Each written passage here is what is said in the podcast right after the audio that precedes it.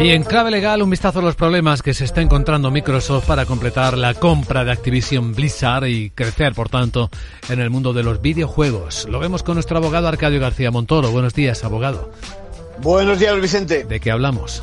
Pues de que a pesar que la Unión Europea ha recibido el visto bueno, tanto en Estados Unidos como en el Reino Unido persisten problemas desde el punto de vista de la competencia. Podrían poner en jaque el acuerdo de 68.700 millones de dólares que harían de Microsoft el tercer editor de juegos del mundo. La FTC o la Comisión Federal del Comercio parece que acelera su demanda, recurriendo a la justicia federal esta vez para poner una fecha límite a la operación a mediados de julio, aunque esto, sin embargo, es interpretado como un impulso al cierre de las condiciones del acuerdo por parte de Microsoft. ¿Y cómo se resolvió el conflicto que la Comisión Europea había planteado anteriormente?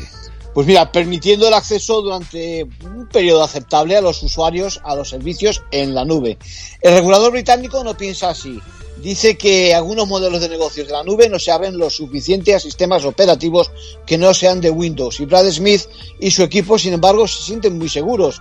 Ellos piensan que, como la Comisión Europea, Microsoft no podría dañar las consolas rivales y los servicios de suscripción de juegos múltiples rivales. De hecho, se han mostrado abiertos a distribuir los juegos de Activision a, a Sony. En conclusión. Pues bueno, no está claro que, como argumenta la FTC, se pudiera degradar la cartera de juegos de Activision.